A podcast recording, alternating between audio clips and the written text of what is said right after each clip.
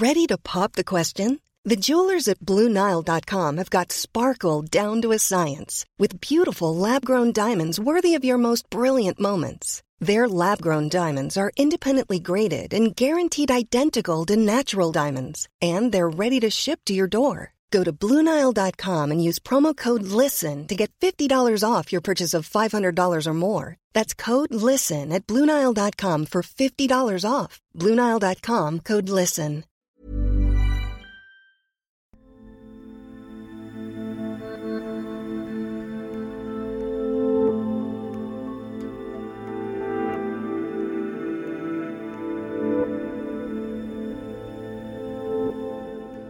En 1888, Thomas Edison dijo, Estoy experimentando con un instrumento que hace para el ojo lo que el fonógrafo hace para el oído, que es la grabación y reproducción de cosas en movimiento.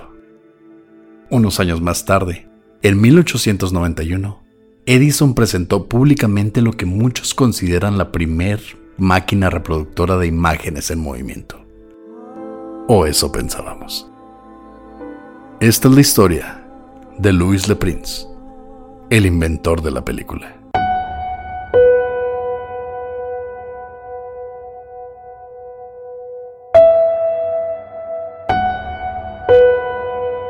Estás escuchando Señales Podcast.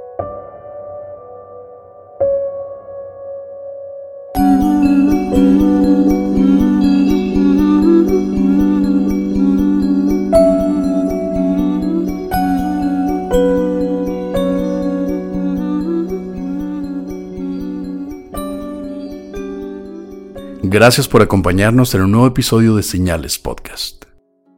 Como siempre, un saludo para nuestro amigo Antonio de Relatos de Horror. Si aún no lo conocen, búsquenlo en sus redes sociales como lo es Facebook, YouTube y Spotify bajo el mismo nombre, Relatos de Horror. Este sábado vamos a tener una colaboración en vivo con nuestros amigos de Mundo Creepy que tienen un podcast. Aquí en Spotify búsquenlo. Se llaman Octámbulos y pues realmente lo graban en vivo, nosotros ya tuvimos una colaboración que se hizo grabada, así que fue un poco diferente, pero esta la van a poder ver en YouTube a las 8 de la tarde, hora del centro. Así que síganlos en Spotify como Noctámbulos, en YouTube como Mundo Creepy y recuerden mañana a las 8 de la tarde. Nos vemos el sábado. When you're ready to pop the question, the last thing you want to do is second guess the ring. At Bluenile.com, you can design a one of a kind ring with the ease and convenience of shopping online. Choose your diamond and setting. When you find the one, you'll get it delivered right to your door. Go to Bluenile.com and use promo code LISTEN to get $50 off your purchase of $500 or more. That's code LISTEN at Bluenile.com for $50 off your purchase. Bluenile.com code LISTEN. Y ahora, Pepe, un caso que nos lleva a recordar al queridísimo Tesla, tal vez. Un caso que de nuevo envuelve a Thomas Edison. Como siempre. ¿Por qué será eso? Ahora lo averiguaremos. Louis Le Prince nació el 28 de agosto de 1841 en Metz, Francia. Su padre era mayor de artillería en el ejército y luego fue oficial en la Legión de Honor. Louis creció pasando mucho de su tiempo recibiendo lecciones de fotografía y química en el estudio del amigo de su padre, Louis Daguerre, muy conocido por inventar el proceso daguerrotipo en 1939 y usado ampliamente durante los 40s y 50s. Este método era muy práctico, pero era muy caro. Para no entrar mucho en detalle, era una hoja de cobre chapeada en plata. Se trataba con gases que hacían la superficie muy sensible a la luz. Después se exponía a la luz o a lo que querías tomarle foto. Luego esta imagen, que no se veía todavía, era tratada con un vapor de mercurio para revelar la imagen. Después de esto se trataba con más químicos todavía para remover la capa sensible a la luz, se secaba y luego se conservaba bajo vidrio porque era una superficie que podía estallar muy fácilmente. Era como dibujar a gis, pero era un proceso químico muy caro que servía de todos modos, pero era muy fácil de poder borrar y nada más te quedabas con una sola copia de la foto.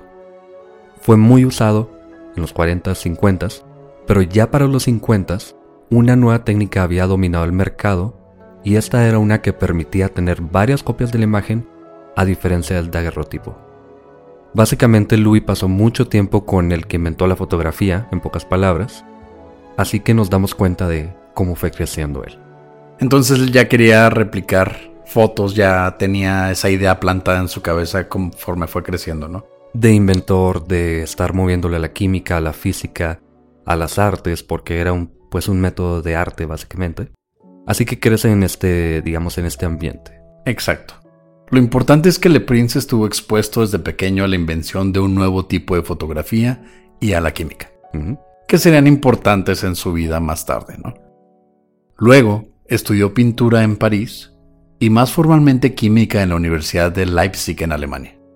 En 1866, a sus 25 años, se mudó a la ciudad de Leeds, en el Reino Unido, para trabajar en compañía de uno de sus compañeros de universidad llamado John Whitley en donde hacían válvulas y componentes de latón.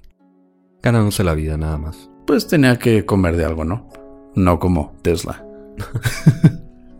Tres años después, LePrince se casó con la hermana de John, quien además era una talentosa artista llamada Elizabeth Whitley. Ganón salió. sí, ya huevo, güey. Te consiguió jale tu amigo y te casas con su hermana. Juntos fundaron la Escuela Técnica de Artes de Leeds en 1871 que se volvió famosa por imprimir fotografías a color sobre metales y cerámica. Hay una historia aquí que no creo que esté confirmada, pero se dice que fue tan importante esta técnica y este negocio que obviamente no imprimía, pero al menos plasmaba imágenes en tazas y cosas de ese tipo. Y se dice que a la reina Victoria le hicieron una taza con una imagen. una taza como las que te hacen aquí de que Fui a Mazatlán y. Fui a Mazatlán y lo único que me trajeron fue esta taza, güey. sí. Para 1881, ya de 40 años y con hijos, Le Prince, Elizabeth y sus niños viajaron a la ciudad de Nueva York como representantes de la compañía Whitley, donde decidieron quedarse luego de que su contrato expirara. Pues les gustó más que, que Francia, ¿no? supongo, y que el Reino Unido. Bueno, se quedaron por otra razón, pero para allá vamos. Desde ese momento, Le Prince trabajó como representante de un grupo de artistas franceses que pintaban panoramas para exhibirlos en diferentes museos. Estas pinturas, según Le Prince, lo inspiraron a crear algo más inmersivo. Él quería hacer pinturas en movimiento. Aquí está interesante que ver cómo pintan cuadros, porque él no era pintor realmente, pero veía cómo se pintaban estos paisajes y él quería capturar lo mismo, pero en movimiento que ahora se escucha así como agarras tu celular y tomas un video, pero... Y haces un GIF, ¿no? Ajá, sí. Pero en este momento, sin mucho, como decíamos ahorita, existían las fotografías y era muy caro hacer una fotografía. Para 1885, Le Prince desarrolló su primer prototipo. Solamente cuatro años, fíjate. Así de inventor era este tipo. Sí, pues dijo, quiero hacer esto. No le tomó más de cuatro años para ya plasmar la idea, ¿no? Y este prototipo era una cámara de 16 lentes que se activaban en sucesión para crear lo que ahora conocemos como películas. Poco después comenzó a trabajar en una cámara similar pero de un solo lente. Como si pusieras 16 celulares, tomas una foto con cada celular y luego las juntas. Eso es lo que inventó al principio. Luego dijo que voy a hacer una, una sola cámara que tome 16 fotos no necesariamente 16, pero que tome varias fotos, las pongo juntas y así hago que parezca que esté en movimiento. Mary Le Prince, una de las hijas de Louis, contó años luego que recuerda ver proyecciones en la pared del taller de su papá cerca de 1886, solamente un año después de comenzar sus prototipos y dos años antes de que Edison, como dijiste al principio, mencionara estar trabajando en algo parecido le llevaba de gane a todo mundo. Era innovador, no era, era lo nuevo. Edison ni siquiera tenía una idea de lo que quería hacer. Qué curioso, ¿verdad? en 1886, Le Prince al fin aplicó para su patente de cámara de 16 lentes, proceso que tomaría dos años para completarse, y según los documentos la patente permitiría un aparato hasta de una sola lente. En 1887 se mudó a Leeds, según él para esconderse de espías de la industria, que podrían robarse sus ideas. Él ya sabía que su invención era algo único y se lo podrían robar. El siguiente año, aún trabajando en su cámara de 16 lentes, Le Prince le envió unas imágenes a su esposa en un sobre con fecha de 18 de agosto de 1887. Estas imágenes, reproducidas en secuencia, muestran a un hombre dando la vuelta a una esquina en París. Pero técnicamente no es una película. En realidad son cuadros secuenciales que se pueden exponer una tras otra, pero no es una película. Lo que tú decías como el, el libro, en el cuaderno que dibujas un monito en diferentes posiciones en cada hoja, y podías ver cómo se movía, pero no es una película. Sí, porque estaban todas separadas, ¿no? Técnicamente, sí. Pero solo un año después, en 1888, Le Prince pudo al fin construir su diseño funcional de cámara de un solo lente. Una máquina enorme de 20 kilos que usaba una manivela para mover papel sensible a la luz entre la lente y el obturador. Básicamente el mismo mecanismo de todas las cámaras análogas de ese momento en adelante. De esta cámara se dice que sobreviven al menos tres pequeñas películas la primera de ellas llamada La escena del jardín de Ronday. Es la más importante, en donde se ve a uno de los hijos de Louis, a dos de sus familiares políticos y a un amigo caminando por un jardín. A esta película, la primera en la historia, se le puso la fecha del 14 de octubre de 1888. Pero como ya sabemos, Louis tuvo algunos problemas con su invención. Primero que nada, no tenía forma de mostrar estas películas al público en general y obtener atención para seguir desarrollándolas. Además, el papel usado para grabar era muy sensible y mostrarlas repetidamente era imposible. Era papel, básicamente tratado con algunos químicos, pero estarla reproduciendo una y otra vez iba a terminar por desgastarlo totalmente, así que no lo quiso hacer. Tuvo algunas reproducciones en privado, pero nunca lo hizo en público hasta este momento, aunque sí planeaba hacerlo. Por suerte para Louis, en 1889, él comenzó a usar una película celuloide hecha por Eastman Kodak, que por cierto infringió la patente de otro inventor llamado Hannibal Goodwin, por lo que tuvieron que pagar 5 millones de dólares en 1914. El mundo de las invenciones está lleno de patentes infringidas, de robos, de... Bueno, iba a decir otra cosa, pero... No podemos hablar de robos hablando de Edison, güey. Claro que no. pero hasta Kodak. Kodak le robó... Bueno, no le robó, pero ellos desarrollaron un invento que ya estaba patentado por esta persona. Que por cierto, esta persona era un sacerdote que inventó este método para conservar las imágenes que mostraba en sus servicios. Y pues Simplemente le robaron la idea y ganó 5 millones de dólares. Después se hizo una compañía, pero no la pudo levantar ni con 5 millones de dólares. Pues era un sacerdote, o sea, no era un empresario, no era un inventor. Él nada más quería hacer cosas bonitas para su misa, su servicio. Pendejo. Pero en fin, a Le Prince le tomó todavía un año más para reproducir públicamente sus películas en la Ópera Nacional de París el 30 de marzo de 1890. Luego de su éxito en París, Louis le escribió a su esposa, quien aún vivía en Nueva York con su familia, en el verano de ese año, diciéndole que planeaba regresar en septiembre para presentar sus películas en Estados Unidos. Para entonces, Le Prince ya tenía patentes para su cámara de un lente en Francia y Reino Unido, pero ninguna patente lo reconocía como creador de un invento funcional, a menos de que lo demostrara públicamente, como era su intención en Nueva York. Aquí es donde se ponen las cosas un poco más trilladas. Se escucha muy chido, ¿no? Él ya estaba listo para presentar su invento al mundo, tener las patentes. Lo único que le faltaba era presentarlo. Así que el 16 de septiembre de 1890, Louis salió de casa de su hermano Albert, en Dijon, Francia, a las 2.37 de la tarde para tomar un tren a París. Ahí en París, él iba a recoger sus aparatos para irse a Nueva York en avión y presentar su invento públicamente. Lo único que llevaba con él en ese momento era un maletín con documentos importantes, las patentes, que aún estaban en desarrollo.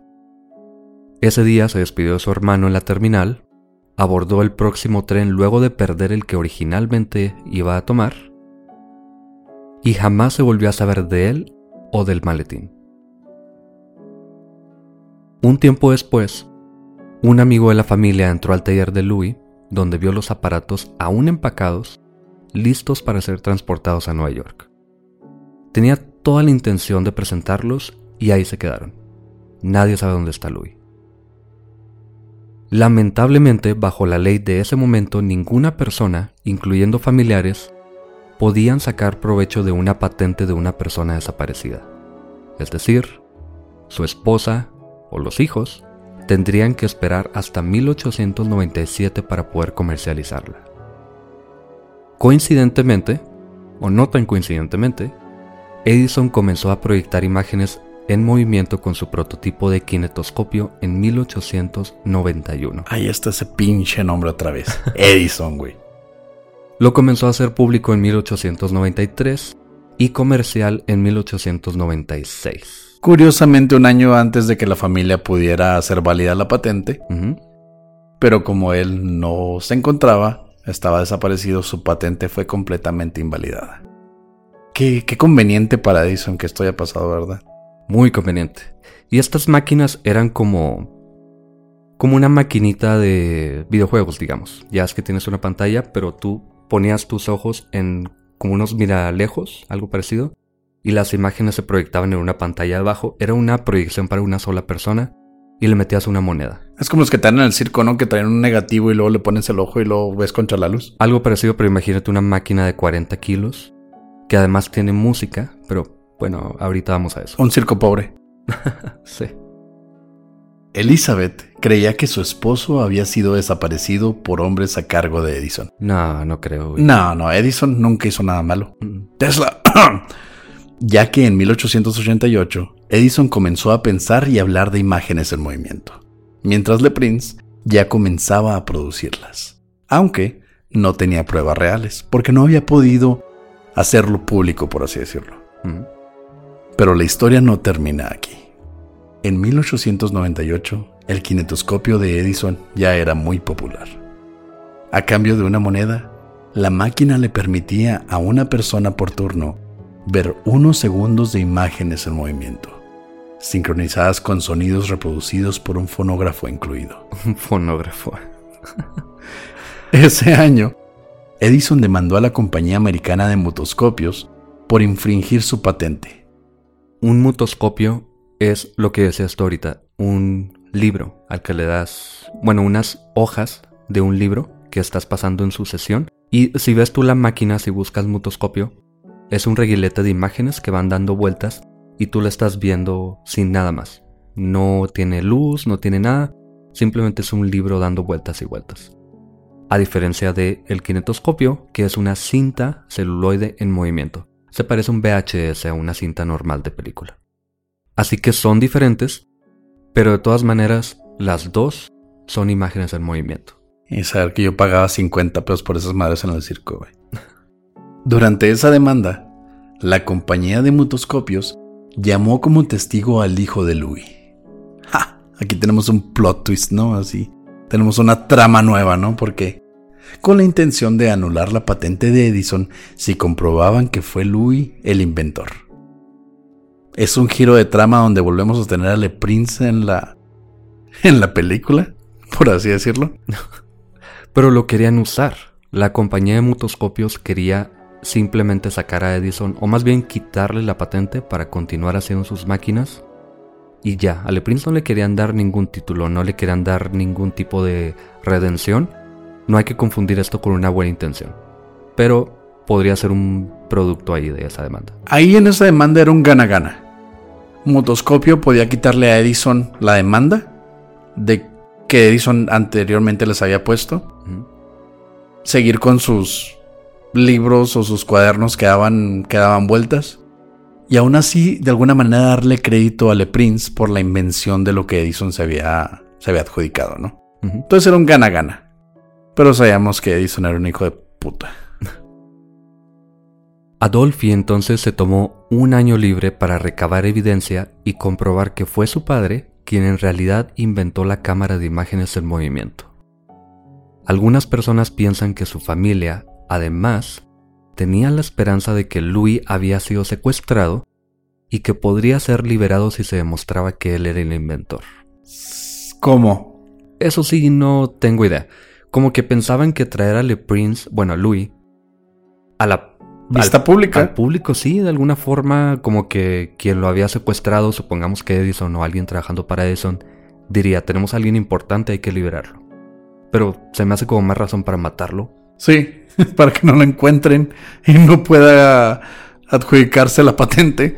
No sé, durante el juicio, Adolfi pudo comprobar que la primer película producida por su padre, la escena del jardín de Roundhay, había sido grabada antes del 24 de octubre de 1888, presentando el acta de defunción de su abuela.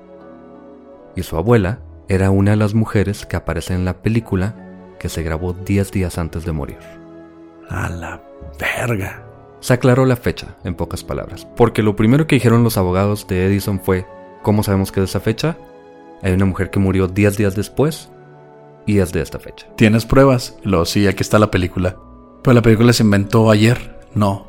Y ahí sale la abuela bailando, ¿no? Antes de morirse. Y también salía él, también salía Adolfi.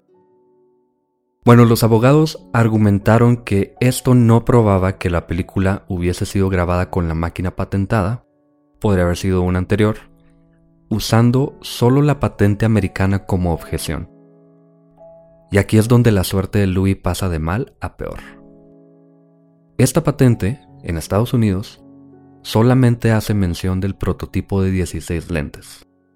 La frase que él quería incluir, que era un lente o más, fue removida ya que, según la oficina de patentes, ya existe una patente para una cámara de un lente, pero era fotografías.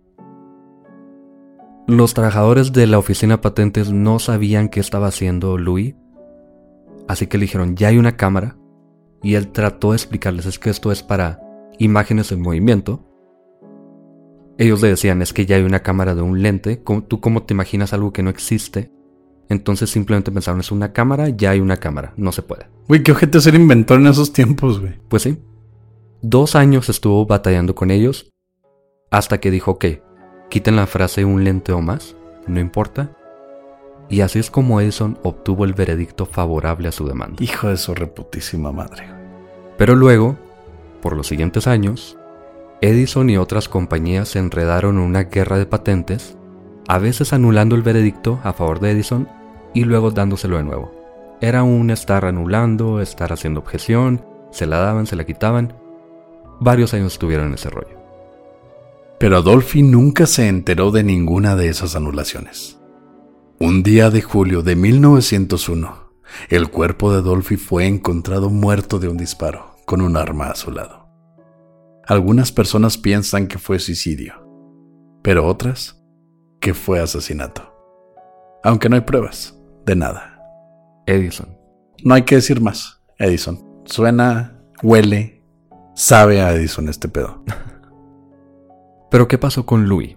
Ya sabemos qué pasó con Adolfi, lo encontraron muerto. Podemos suponer que fue Edison o alguien trabajando para Edison. Es muy probable al menos, por todo lo que sabemos de Edison. Estoy 300% seguro de que eso fue, güey. Pero ¿qué pasó con Louis? Algunas personas, como ya dijimos, piensan que personas trabajando para Edison lo desaparecieron, lo mataron, algo le hicieron.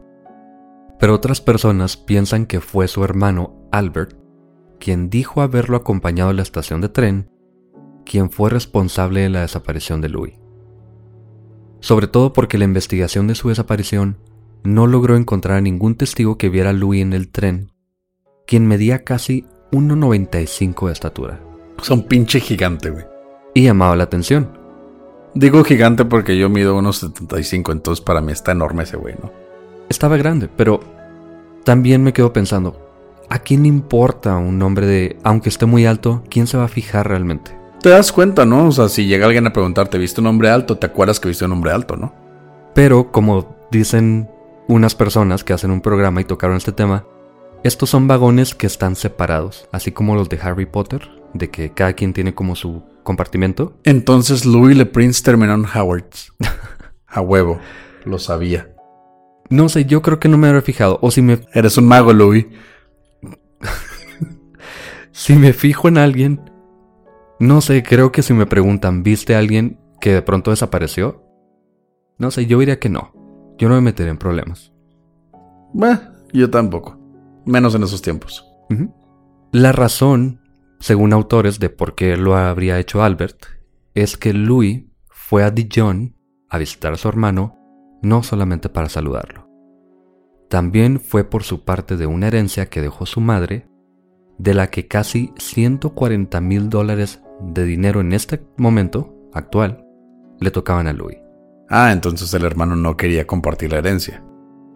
Eso es lo que piensan y les causa más duda todavía que los investigadores en ese momento no sabían de este dinero. Albert obviamente no les dijo y jamás cuestionaron a Albert.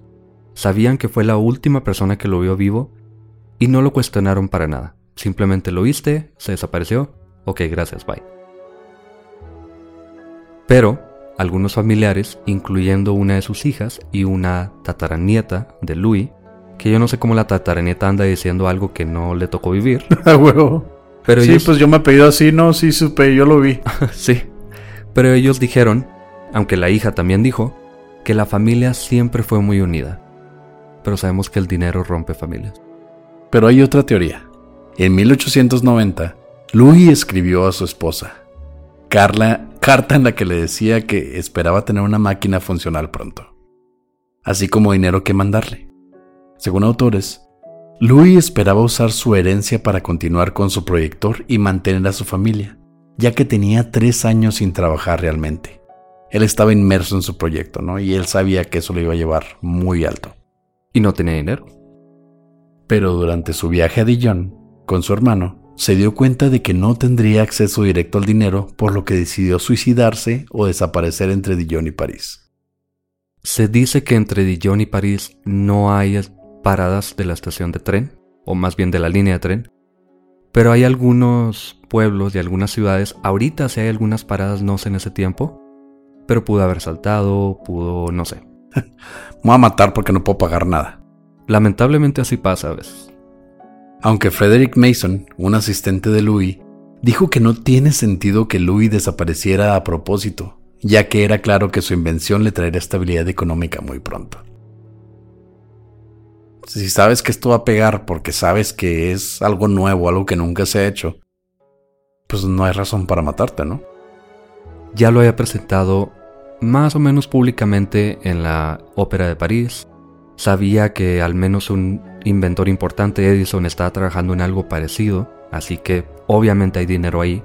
Kodak ya estaba haciendo celuloide para este tipo de proyecciones.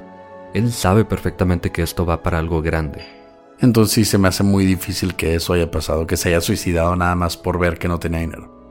También hay personas que teorizan que estaba deprimido porque tenía muchos problemas con todo esto, pero tampoco dijo nada a Albert. Él no se preocupó de que su hermano estuviese viajando solo, estando deprimido, entre comillas, y que tuviese problemas económicos.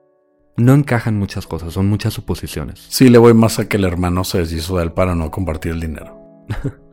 Pero, bueno, vamos a pensar un poco maquiavélicamente. Digamos que a Louis le va bien. ¿Tú, Pepe? Pensando maquiavélicamente, se me hace bien raro ese pedo, güey. Logra comercializar su invención, hace millones y de pronto el hermano podría entrar ahí como que le pase algo a Louis después. Si tu hermano le va bien, te puedes meter a trabajar en su empresa, te puedes... Sí, puedes agarrar dinero, sí, cierto. Entonces eso descartaría toda la idea de que el hermano también se deshizo de él. Al contrario, diría, ¿sabes que tenemos este dinero? Te ayudo con tu proyecto del futuro. Te haces millonario, todos ganamos. Entonces, ¿qué le pasó realmente a Louis? También es posible que viera el dinero ya en sus manos, Albert, y dijera, mejor me quedo con esto y a la fregada mi hermano su invención para hippies y su pintura. Inversión para hippies. En ese momento eso era. ¿Tú cómo sabes que un invento va a pegar? Ahorita puede llegar alguien, digamos que llego yo y te digo, tengo una invención, vamos a meterle dinero. Simón, arre. La neta no. Le meto dinero, güey. Confío ciegamente en ti. Como sea, Louis Le Prince fue declarado oficialmente muerto en 1897. Sin cadáver, sin causa, simplemente por estar desaparecido. Edison es considerado el inventor del mundo del cinema por sus kinetoscopios de proyección individual en 1894 y los hermanos Lumière como los inventores de la cinematografía, que es diferente porque es proyección en una pantalla, por sus proyecciones comerciales en París en 1895 y de Louis, pues nunca sabemos nada. Y su familia tampoco ganó nada. Qué raro, fíjate que Edison haya inventado la electricidad. Descubierto la electricidad. Descubierto la electricidad, el teléfono y todo ese tipo de cosas que realmente nunca se ha podido comprobar que le haya hecho nada más que opacar a todos sus competidores o matarlos o en este caso tal vez desaparecerlos. Y matar al hijo después. Eso fue un suicidio de lejos. Ajá, claro.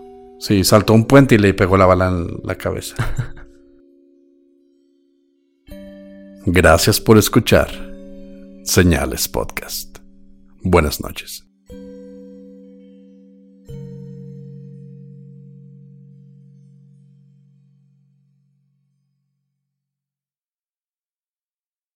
Llegamos a los saludos. Primero que nada, tenemos muchísimos saludos pendientes. Ahorita vamos con algunos pocos y en los siguientes episodios vamos a ir eh, saludando a las demás personas que están pendientes. Pero primero que nada, Isis de Guadalajara nos compartió una historia en Instagram en la que se pintó la mitad de alien, la mitad de calavera como nuestro logo. Y está padrísima su historia. Ahí la compartimos, seguramente la vieron ayer o ahorita todavía debe estar. Así que muchas gracias, Isis. Gracias, Isis, te quedó bien chingona. También a Yadi Villegas y su mamá, Juanu Arriaga, y a su hermana Salma Villegas, todas ellas de Monterrey. A Santos Mejía de parte de Ignacio González de Nicaragua. A Anabel Lee, que cumple años el 10 de julio. ¿O cumplió? ¿Qué, día? ¿Qué cumpleaños este día que sale este episodio? Oh, ok. Estoy un poco perdido, perdón. Así que feliz cumpleaños, Anabel. Feliz cumpleaños, Anabel. También tenemos saludos para Juan Ignacio Ríos, que le manda saludos a Mónica, que es su amiga, y que le quiere conseguir la playera de Señales Podcast. Ellos son de Argentina. A Arad Contreras, a Toño Delgado y a su novia de Chihuahua, que nos escucharon en un viaje rumbo a Monterrey. Se escucharon todos nuestros episodios y gracias a nosotros conocieron leyendas legendarias. A Gabriel García de Coahuila, que nos escucha en Toronto, Canadá, también quiere conseguir una playera. Si vienes a México, Gabriel, sería más fácil conseguir la playera porque está muy difícil mandarlo por frontera. Para las personas de otros países tenemos una página en la que pueden hacer sus pedidos. Está un poquito cara porque es de Estados Unidos y pues tiene precios en dólares. Pero si se meten a señalespodcast.com y se van a la sección de nosotros, hay un botón que dice mercancía y ahí pueden ver. También tenemos un saludo, Pepe y yo, muy especial para David Reyes que dijo que nosotros le ayudamos mucho en una parte muy difícil de su vida y hace poco lanzó el trailer de su podcast que se llama Serial MX. Queremos pensar que nosotros de alguna manera le influenciamos para, para crear esto porque sí estaba muy emocionado que nosotros le diéramos como la bendición ¿no? para, que, para que compartiera. De hecho lo aprobamos para que compartiera su trailer en, en el grupo de señalados.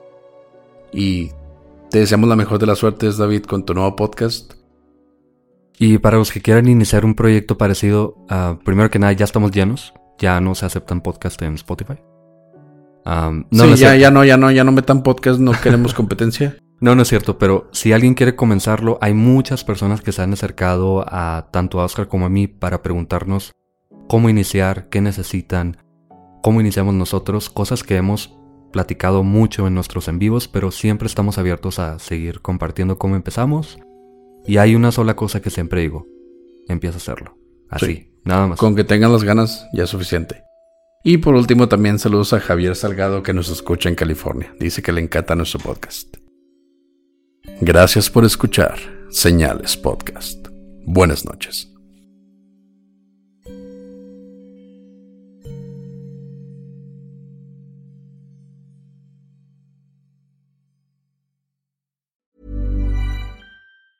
Tired of ads interrupting your gripping investigations? Good news. Ad-free listening is available on Amazon Music for all the music plus top podcasts included with your Prime membership. Ads shouldn't be the scariest thing about true crime. Start listening by downloading the Amazon Music app for free or go to amazon.com slash true crime ad free. That's amazon.com slash true crime ad free to catch up on the latest episodes without the ads.